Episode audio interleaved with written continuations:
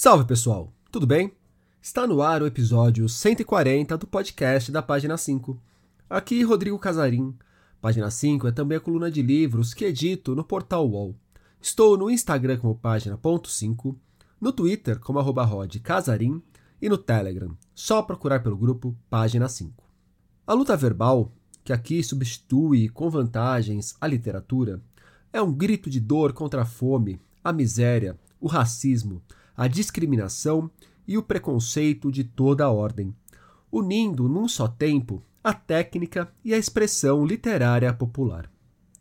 Apoiando-se em autores como Graciliano Ramos, Jorge Amado, Marcelino Freire, Paulo Scott, Julian Fuchs e Itamar Vieira Júnior, que Raimundo Carreiro arquiteta sua defesa de uma arte literária engajada, que extrapola os livros para abraçar também o slam e o rap.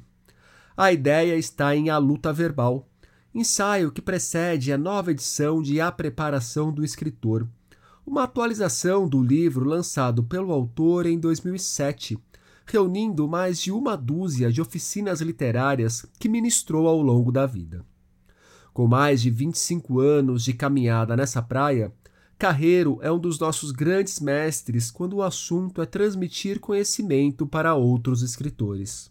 Aos 75 anos, com sua ficção, Carreiro já venceu prêmios como Jabuti, o São Paulo e o Machado de Assis. De sua obra se destacam títulos como As Sombrias Ruínas da Alma, A Minha Alma é Irmã de Deus, O Senhor Agora Vai Mudar de Corpo e os recentes Colégio de Freiras e Estão Matando Nossos Meninos. Este, aliás, é um grande exemplo do que Carreiro chama de luta verbal. É essa luta feita com palavras que esteve no foco da conversa que tivemos. Raimundo Carreiro, muito obrigado pela presença aqui no podcast da página 5. Raimundo, a luta verbal, a preparação do escritor. Que raios que é essa luta verbal, Carreiro? Por que usá-la no lugar de literatura?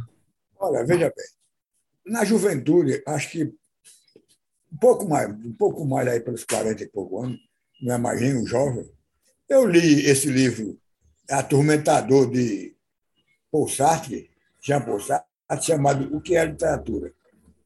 Esse, nesse livro, ele termina o livro, nas últimas, últimas palavras, com a seguinte frase: A humanidade passaria muito bem sem a literatura. Na mesma hora, eu gritei: sem a literatura, sim, mas não sem a luta verbal.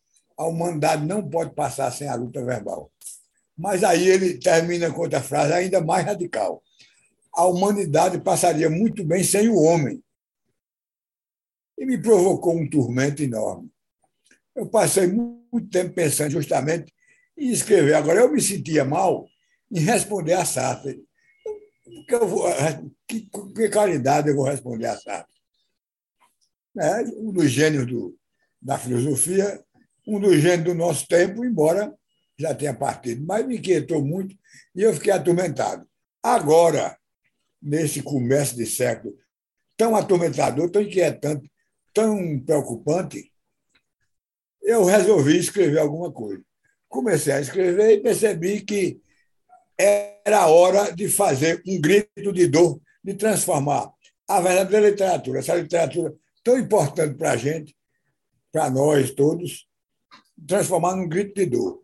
Num grito de dor que está ao lado do homem no momento em que a humanidade passa por tanto perigo, por tanto risco de ditaduras, de agressões e até de guerras nucleares. Imagine a que ponto nós chegamos. Isso é extremamente dramático. De forma que eu já tinha algumas anotações e fui, fui aumentando as anotações e escrevendo aquilo que eu achava fundamental. Nesse momento, é, Samuel Leon, que é o editor da Iluminuras, me telefonou para a gente fazer a segunda edição do, da preparação do escritor. Eu disse, olha, Samuel, acho, que é, acho ótimo. Agora, a preparação sozinha não é mais a minha preocupação, só a minha preocupação. Aliada às técnicas, aliás, esse livro de, de Sartre, ele liquida com as técnicas. Ele fala mal das técnicas literárias o tempo todo. E eu fiquei, então, eu digo, olha, publicar agora só a preparação não é bom para mim. Eu gostaria de publicar um ensaio chamado A Luta Verbal, que daria o título a essa nova edição. Ele concordou e finalmente estamos com o livro publicado. Eu espero que contribuir alguma coisa para a gente combater esse momento dramático da humanidade. Não é só de Pernambuco, não, aliás, não é só do Brasil, não é só da Latina, mas da humanidade. Um momento extremamente dramático, feio, horrível, causando grande sofrimento, até morte por fome. Não é possível, num país como o nosso, conviver com 40, 30 milhões de famintos. Isso é algo impensável. Lendo o ensaio A Luta Verbal, eu saio com a. Nem com a sensação, eu saio com a convicção de que você defende que a literatura engajada ela não é um inimigo do escritor, certo? A boa literatura e o engajamento do escritor podem andar muito bem lado a lado. Pode sim. A, a literatura não pode ser panfletária, mas engajada pode. Não há nenhum problema nisso. Nós podemos, nós vemos, podemos ver no livro, eu aproveitei a segunda edição, que continuei a estudar, por exemplo, porque nós temos uma obra também técnica extremamente brilhante, extremamente brilhante. Por isso que eu pensei nesse engajamento. Não no panfletário, que aí sim vira jornalismo de má categoria. Não é que eu tenha nada contra o jornalismo, pelo contrário, tenho a favor. Eu passei a minha vida inteira como jornalista e 30 anos como chefe de redação do Diário de Pernambuco.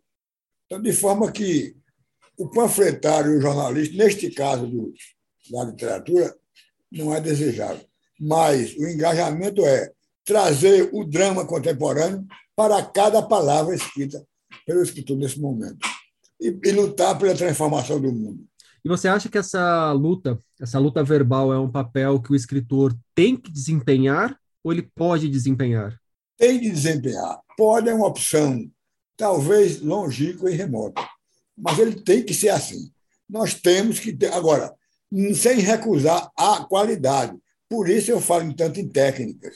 Eu associo isso à técnica. A técnica é o que os nossos antepassados chamavam de artesanato. Eu aprendi desde menino que literatura é artesanato. Agora, neste momento, eu estou também rejeitando a expressão literatura, porque esse ensaio de Sartre me fez repensar essa questão. Aquela literatura que nós temos lá, na literatura, no, principalmente no século XIX, quando escrevíamos um livro como A Fran Peixoto em Cazuza, tem coisa mais feia e pior. O Canaã, de, de, de Graça Aranha. Graça Aranha é um escritor ruim demais. Tudo tem limite, inclusive, inclusive o mau gosto. O...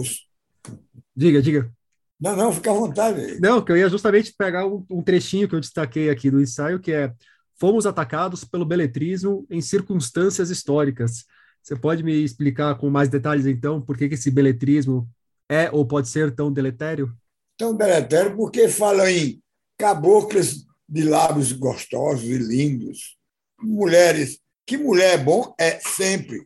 Agora, fazer aquele caboclismo regionalista de mau gosto, aquilo é problemático, muito problemático, dramático até. Quando eu falo em histórico, eu falo na história da literatura, né? Naqueles, naquela literatura que exalta a beleza é questionável. Não é que não estou falando mal de mulher, não, pelo amor de Deus. Mulher sempre faz bem, sempre, em qualquer circunstância entendeu? Principalmente na loucura. Mas é, o que eu quero dizer é que o Caboclo é um livro ruim, todo ruim, porque não questiona a, a questão social, o problema social de Cabocla.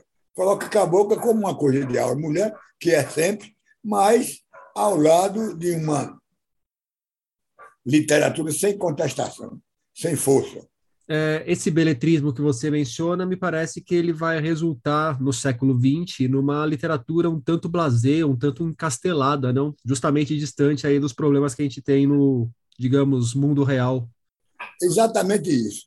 Nós tivemos um começo do século XX, por isso que fomos levados à Semana de Arte Moderna, que esse meu livro é uma homenagem também à Semana de Arte Moderna. Fomos levados e ao modernismo, porque precisava quebrar com essa, literatura fanfarronada de belezas inúteis e coisas pouco, de pouca qualidade. Esse momento é que é, combatidíssimo por Lima Barreto, que infelizmente morreu um pouquinho antes da semana. Agora, você já vinha travando essa luta verbal, inclusive na sua produção mais recente, é, não só na forma ensaística, mas o Estão Matando os Meninos foi um livro que, quando eu li, me soou como um grito mesmo, e eu até vi você escrevendo aqui na luta verbal que você também considera aquele livro um grito. É, na minha resenha dele, eu escrevi que é um livro que soa como um punho levantado, uma recusa a normalizar a carnificina cotidiana. Exatamente. Por acaso, hoje, neste momento, Rodrigo, eu estou recebendo uma revista espanhola chamada Visor Literário, publicada em Toledo, que publica um conto meu em espanhol chamado O País do Ódio. Tem coisa mais feia do que a gente está vivendo agora. Tem coisa mais podre, mais desencantada, mais vulgar, mais audiente do que esse momento que nós estamos vivendo. Então, eu escrevi esse conto chamado O País do Ódio, que está sendo publicado. Aliás, devo dizer muito seriamente, o meu medo de envelhecer era esse, que eu me acalmasse. Eu não quero me acalmar, não. Eu quero estar lutando, entendeu? Brigando pela literatura e brigando pela sociedade o tempo todo. Pode ser que eu não resolva nada, mas vou lutar. Você acha que você não se acalmar é uma opção de fato sua ou o Brasil não permite que você se acalme?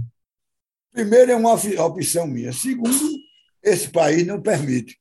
Que a gente imaginar que o Brasil ia entrar num momento de desenvolvimento, aí vem essa figura funesta, assume a presidência e acaba com o país. Um país que tem 30 milhões de famintos pode ser um país nem remotamente feliz, muito menos realizado. Tudo que vier de bom não presta. A fome é a última coisa que pode acontecer com o homem. O, e no ensaio você defende, é, indo além das letras impressas em calhamaços de papel, também o funk, o slam, o rap como manifestações dessa luta verbal, né, Carreiro? Quer falar um pouco sobre essas frentes de batalha? O que eu quero destacar é o seguinte: a criança tem que ser protagonista da escola e não a escola ser protagonista do aluno. Então, veja bem, o aluno, o, o mundo está num momento de mudanças com a música. Então, o que é que se faz?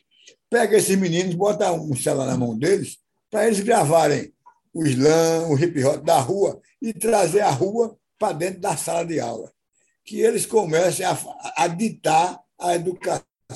E não seja apenas gado solto, boi marcado da educação. Eles são participantes e são, sobretudo, os protagonistas. Nós tentamos interferir o tempo todo, mas não devemos. Eles sabem mais que a gente o, eu anunciei para os meus ouvintes, para os meus leitores, que eu ia fazer esse papo contigo e diversas pessoas mandaram perguntas. Uma delas foi o Renato pois Varejão. É Quero agradecer muito bem. Pois não, diga. Ele pergunta: ao travar uma luta verbal consciente e determinada, a obra não se distancia da reflexão sobre os abismos da alma humana? Não, porque os abismos da alma humana estão aplicados na prática. É claro que tem aqueles pilares da alma humana mas tem pilar mais grave, mais desgraçado que o ódio. Esse é um, um sentimento humano, da alma humana, inteiramente é, grotesco, fúnebre. Então, eles estão, com isso, eles estão vindo, a gente está refletindo, está questionando. Eu gostaria que o nosso varejão, por exemplo, lesse esse conto, O País do Ódio, ou lesse o livro inteiro, Estão Matando os Meninos, que é a coisa que mais me angustia. Como é que você ataca uma sociedade civil? Porque quando eu sei que o Rio de Janeiro é um grande drama, mas sei também que o Rio de Janeiro é uma soma de problemas que vem da elite até o, o, a pobreza mais absoluta. De forma que essa elite que agride e ofende o Rio de Janeiro, principalmente os morros, é, tem que compreender que os pilares da alma humana estão ali e que nós temos que ir lá atacá-las ali. Não ficar só gemendo e chorando nesse Vale do Lago, que eu gosto muito da Ave Maria. Obrigado por falar de Ave Maria, porque eu vou escapar um pouco da luta verbal para entrar na sua alma humana, porque já é um ponto que eu queria tocar na nossa conversa e o Milton Rezende pediu para eu tocar também ele pede para que você comente como que a religiosidade aparece na sua obra, como que a sua relação com Deus ou com o transcendente vai para os seus personagens. Inevitável. Eu não presto para nada. Eu sou um pecador, não tenha dúvida. Mas a minha relação com Deus tem que ser humilde. Eu tenho que reconhecer que sou um, um, um pecador e tenho que travar isso tudo. Agora, como é para mim, é inevitável, a palavra religiosidade é inevitável. Se ele imaginar, em primeiro lugar, que eu sou um sertanejo, nasci e me criei num sertão lá mais remoto, chamado Salgueiro, é lá no fim de Pernambuco. Você tem uma ideia? Saindo daqui de carro para Salgueiro são 12 horas de carro. Só avião. Agora, a religiosidade está na minha alma desde o primeiro momento do meu nascimento do meu desenvolvimento, até porque eu fui, eu fui estudante de colégio interno do Salesiano, do Sagrado Coração do Recife, educado pelos padres, de forma que a religião é algo inevitável na minha obra, na minha obra e na minha alma. E na hora que você vê o, não só o Brasil, mas o mundo passando por um momento como esse que está passando, Carreiro, de alguma forma você entra em crise, quebra o pau, discute com Deus, com Ave Maria? Discuto, converso, é, é isso que eu digo a você, eu tenho que ser o máximo humilde. Principalmente com Deus, é óbvio, e com minha obra. A minha obra tem que ser uma obra humilde, mas não tem que ser uma obra, como é que se diz, canalha. Eu tenho que enfrentar os problemas no dia a dia, no instante a instante, e com a da divindade. A divindade é, para mim, um momento, é uma, uma circunstância imediatamente extraordinária. Porque eu sou um filho de Maria. Maria organizou e orientou, depois começo com você, minha vida toda. Não foi um acaso, não, não é, não é uma ideia, não. A religião na minha vida não é uma ideia, é uma presença firme, quase física. Pode dar um exemplo de algum momento em que essa presença foi determinante? Por exemplo, quando eu comecei a enfrentar o mundo, ou seja, adolescente, que a gente começa a enfrentar o mundo na adolescência. Eu não tinha o que fazer. É óbvio que, com a qualidade como adolescente, eu não tinha formação acadêmica, eu não tinha ainda um caminho decidido, eu sabia que queria ser jornalista e queria ser escritor. Então, me extraviei no mundo. Eu não sei se você sabe, eu sou músico também, ou fui músico. Neste momento, não, porque minha mão, eu quase perdi minha mão esquerda com um AVC. Veja como ela está toda torta e, e, e dura. Então, veja bem, eu estava eu tava extraviado. E então, tentei ser jornalista. Naquele momento, exatamente naquele momento, é, o governo, a ditadura, tinha decidido que só podia ser jornalista quem tivesse um curso superior ou uma participação no jornal de, de três a cinco anos. Eu não tinha nada disso. Mas aí eu me lembro claramente que eu estava no nosso apartamento lá na Boa Vista e, e tomar banho para trocar de roupa. E eu gravei demais essa frase. Eu, eu tinha 19 anos. Aí, aí disse a mim mesmo: eu estou ficando velho e não fiz nada. Aos 19 anos, eu achava que estava ficando velho e não fiz nada. Então, eu, disse, eu resolvi procurar um emprego naquela hora. E fui no Diário de Pernambuco procurar um emprego. Quando eu cheguei lá, o jornal insistentemente me recusou. Mas eu me ofereci para fazer um estágio. Naquele tempo não tinha um estágio organizado de hoje. Não tinha salário, não tinha uma gratificação, não tinha nada. Então, quando eu comecei, eu comecei a fazer alguma coisa, o jornal mandava, me dava uma pauta ou outra. Então, apareceu, esse é o exemplo físico que eu tenho. Apareceu numa cidadezinha, numa vilazinha chamada Alagoa Nova, na Paraíba, uma menina que dizia que estava vendo Nossa Senhora. E o jornal estava disposto a fazer uma, uma grande cobertura. Ocorre que nenhum repórter queria ir lá. Primeiro, pela distância. Segundo, que era o mês de dezembro. Ninguém queria sair da, do conforto da cidade. Dezembro, com Natal e Ano Novo, cervejas, uísque, bebidas, o tempo todo, passa a socar no mato. Atrás de uma menina que dizia que estava procurando Nossa Senhora. Eu fui. Assim, o jornal me consultou. Você quer? Eu disse, quero. Isso é o chamado que eu chamo, chamado Nossa Senhora. Eu fui lá fazer a cobertura. Cheguei lá, a menina não falava com jornalista, falava com ninguém. Eu fui na feira, comprei uma boneca e dei ela de presente. A partir daquele instante, ela começou a falar comigo tudo o que eu precisava. E eu comecei a dar páginas inteiras de jornal. todos os dias. Eu me lembro que durante oito a dez dias, eu dei, eu dei no mínimo uma página todos os dias, todos os dias, todos os dias. Quando eu voltei, estava estava contratado, minha vida profissional estava. Basicamente, ali começou tudo. Minha vida estava decidida. De forma que aí, Rodrigo, eu chamo de chamado de Maria. Eu fui chamado por ela. Venha cá, meu filho, eu vou cuidar de você. Botou a mão na minha cabeça e me orientou a vida inteira. Depois eu fui passear, comecei a escrever crítica literária no Diário Pernambuco. Imagina que um menino de 18, 19 anos escrevendo crítica como um crítico consagrado. Todos os livros, todas as manifestações literárias passavam pelas minhas mãos. Dias depois, eu fui procurado por Ariano para trabalhar com ele na Universidade Federal de Pernambuco. Aí eu fui. Fui lá, fui lá, mas aí, na hora que eu, quase que imediatamente eu cheguei, apareceu um concurso. Só podia trabalhar na universidade quem tivesse esse, passado por esse concurso. A Ariane me chamou e disse: vá fazer o concurso que eu preciso de você. Eu fui, passei, fiquei, passei mais 40 anos. É aí que eu estou lhe dizendo que entra a religião e entra o exemplo físico da presença de Nossa Senhora na minha vida. Não posso absolutamente contestar. Agora, na velhice, na que isso é velhice mesmo, não adianta, não adianta fazer. Né? Eu estou velho mesmo. Em dezembro eu faço 75 anos. Eu não, gosto, eu não gostaria de estar velho, não, mas infelizmente estou. Faz parte, né? Hein? Faz parte. Faz parte. É. Agora, porque, como diz o Matuto, tem duas opções. Se você escolher a segunda, é pior. É morrer ou envelhecer. Então, eu escolhi a primeira opção, viver. Então, veja bem, eu vim morar num bairro, me casei depois de 74 anos, me separei do primeiro casamento, Casei com uma grande mulher chamada Marlene de Castro, que também é minha, é poeta.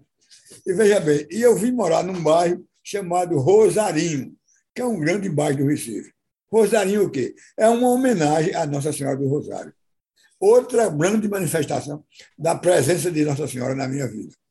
De forma, Rodrigo, que não é só o sertanejo, não é só o moleque de rua, o saxofonista de rock, não. Eu tocava com banda de rock. Se você quiser. Hã? Não, diga, diga, diga. Se você quiser, eu posso lhe mostrar até o disco que eu gravei na época. Depois você me manda. Então, mando com maior alegria, com a maior alegria, O Carreiro, voltando ao Luta Verbal, é, alguns autores que embasam o seu ensaio. Jorge Amado, Graciano Ramos, Marcelino Freire, Tamar Vieira Júnior, Jefferson Tenório, Lima Barreto, Sidney Rocha, uhum. Ney Anderson. Carreiro, muito homem, hein? Rapaz, uma machaiada. Depois eu verifiquei isso. É verdade que eu verifiquei isso. E também tem gente que me chama até de machista, mas não foi isso, não. Foi o seguinte: eu tive, eu tive medo de errar. Tinha muitas mulheres, muitas mulheres para me citar, como Cida Pedrosa, que é a poeta que ganhou o, livro do ano, ano passado, que é uma, uma, uma, uma lutadora excepcional, magnífico. Mas, sei lá, na hora H, não, não coloquei o nome dela. Eu teria que colocar pelo menos. Opa, Rodrigo. Deixa eu só fazer um parênteses, até para fazer uma propaganda da Cida, é, para defender a obra dela, porque a Cida ela ganhou o livro do ano do Jabuti no mesmo ano em que o Itamar Vieira Júnior ganhou com Torto Arado na categoria romance. Então, o solo para é Vialejo desbancou o Torto Arado. Então, eu sei que tem muitos fãs de Torto Arado que ouvem o programa. Eu aproveito para falar, também leiam o solo para Vialejo da Cida Pedrosa, que é uma obra maravilhosa. E pode falar na obra dela que é uma pessoa, é uma pessoa maravilhosa. É um Já esteve ser, aqui também. É, né? é um ser humano magnífico. Vale a pena. Mas continue. Aí você ficou com medo de cometer injustiças. E tinha pelo menos um nome que eu não poderia esquecer. E hoje eu me lamento muito, porque como é que eu esqueci? Maria Carolina de Jesus. Não podia esquecer. Não podia esquecer. Até porque ela tem um momento muito importante também na minha vida. Quando eu comecei a querer escrever, pensar em escrever, isso em 1962, ela estava lançando a obra dela, ou aquela obra que ficou mais forte na vida dela, que era o, o, o que eu chamo de Diário do, do, Diário do Lixo. Então, ela lançou aquele livro que é um magnífico, importante e decisivo. Como é que essa mulher não foi mais estudada? Foi dada a ela o título de doutora, mas depois de morta. Depois de morta. Mas é uma escritora fantástica. A Flávia Kaiser pergunta: quais são as suas escritoras preferidas e quais foram as últimas que você leu? Olha, escritora preferida, digamos assim, a própria Maria, Maria Carolina de Jesus e a outra, a nossa querida, a nossa rainha, a nossa mestre, chamada Lígia Fagundes Teles. Essa é, a, é o, o, momento mais sério da literatura brasileira. Embora as pessoas coloquem também Clarice Lispector, com que eu concordo, eu concordo, eu concordo. Mas, mas, é, mas Lígia escrevia com a, com, a, com a faca na pele, a ponta da faca na pele. Isso, é, isso foi muito sério. E as leituras mais recentes de mulheres? Mulheres. Ah, olha, eu tenho muitas amigas. Tem uma escritora mulher de São Paulo que eu acho importantíssimo, mas parece que ainda não, não seduziu a crítica. Chama-se Vanessa Monar. Essa moça escreve magnificamente. Ela tem um romance chamado, um romance chamado A Rota dos Ratos, que vale a pena qualquer leitura. Acho que Vanessa merece a atenção da mídia brasileira com maior atenção, com maior cuidado. Depois tem a menina mineira, chamada Marcela Dante. Essas pessoas eu leio.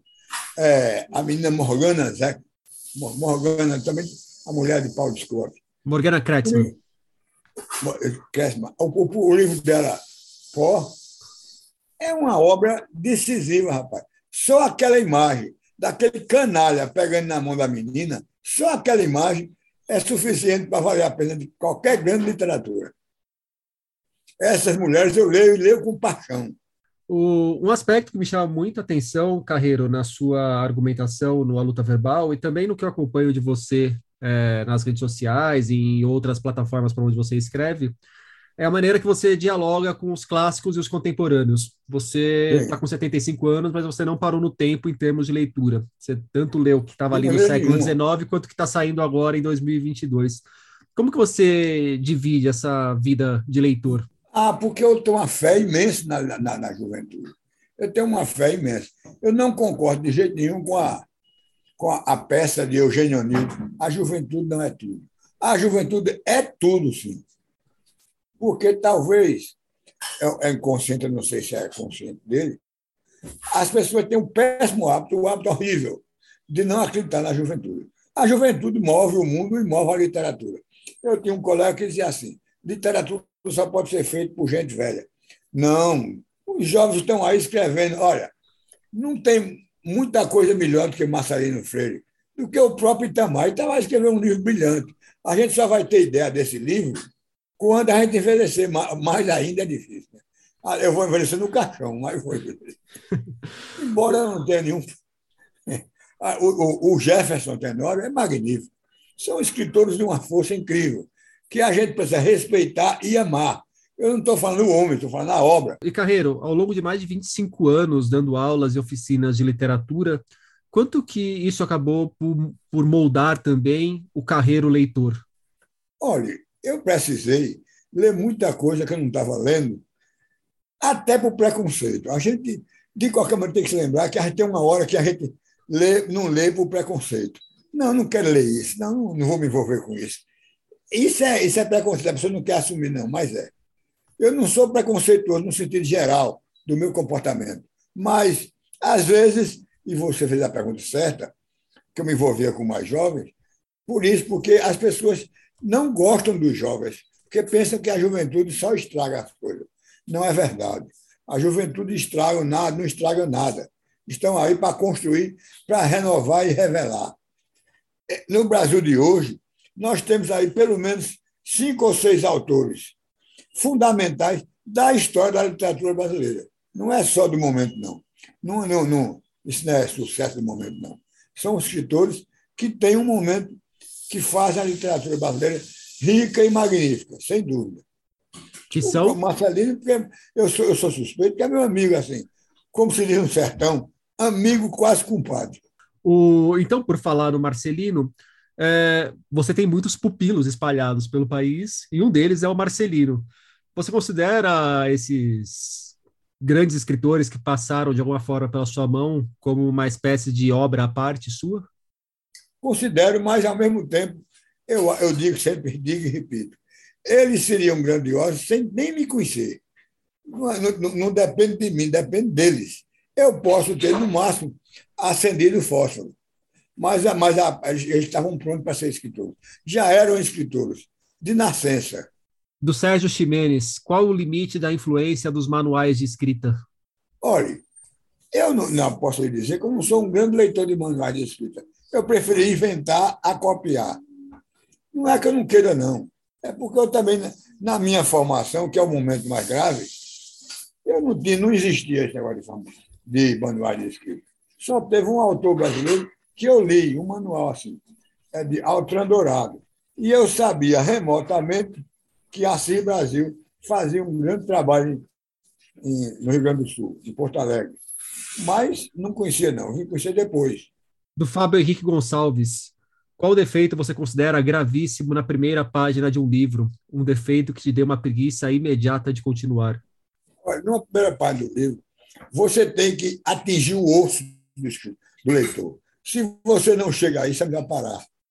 É melhor parar. Escreva sempre isso. Agora eu escrevi um. Estou escrevendo já uma novela, um romance novo, inquieto com essa situação, que vai se chamar A Filha do Osso cuja primeira, primeira, primeira frase é, desculpe, Rodrigo, cuja, eu estou falando demais, eu sou um falador danado. Não, mas aqui é para você falar mesmo, pô. Se não fosse para você falar, a gente fazia por escrito. Eu não, quero, eu não quero interromper, então veja bem. Então veja bem. A primeira frase desse livro é a seguinte: Soraya acordou cedo e ao meio-dia ainda estava na, na fila do osso esperando a sua vez. Porque no meu livro as pessoas fazem fila para comprar, para comer osso. Comprar não, comer osso no lixo. Bem a cara do Brasil. Não, que aconteceu no Fortaleza nesse ano já. Eu não sei como é que a pessoa pede voto desse jeito. Você pede voto a quem você está matando de fome e acha isso normal. Aí é, aí é terrível, né? O Fábio também pergunta se você lembra de algum grande livro que tenha um começo ruim.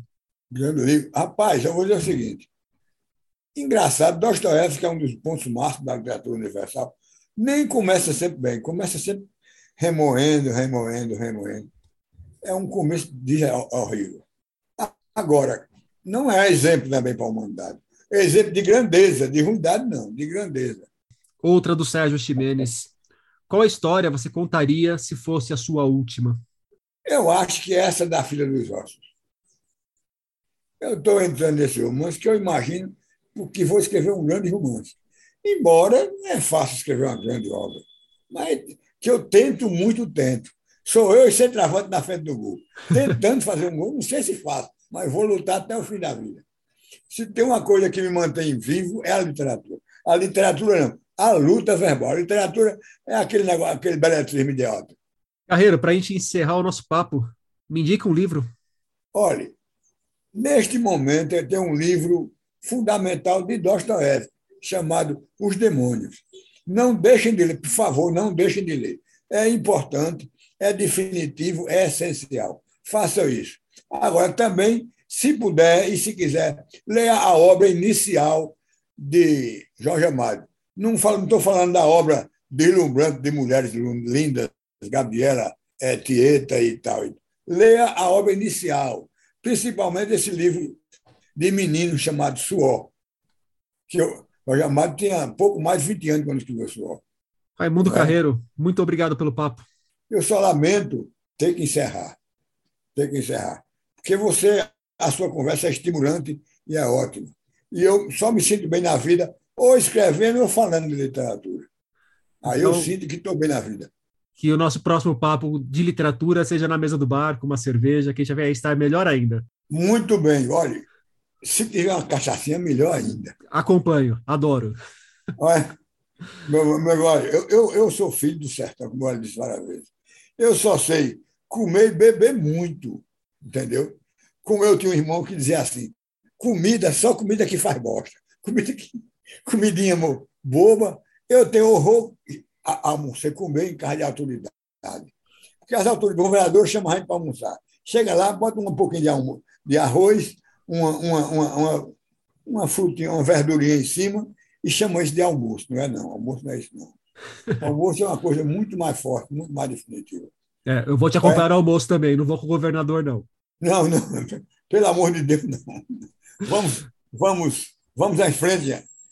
Eu agradeço Agradeço demais a atenção que você está me dando. Né? Eu acredito muito na, na luta verbal. Não, não quero mais nem dizer a palavra literatura. Né? Quero ver a luta verbal mesmo. Eu quero ver os jovens, nós todos, cantando slam, tocando slam e hip hop, com base na literatura na sala de aula, participando, levando a rua para dentro da sala de aula. E olhe, preste atenção em Vanessa Monar, em Marcela Dantes e em Morgana. São grandes escritoras que o Brasil já deve muito. Não vai dever, não, já deve muito. Tá certo? Maravilha. Abraço grande, Rodrigo. A luta verbal, a preparação do escritor, de Raimundo Carreiro, chega aos leitores pela Iluminuras. E por hoje é isso aí, pessoal. Indique o podcast para os amigos e inimigos. Um abraço, um beijo, um aperto de mão e até a semana que vem.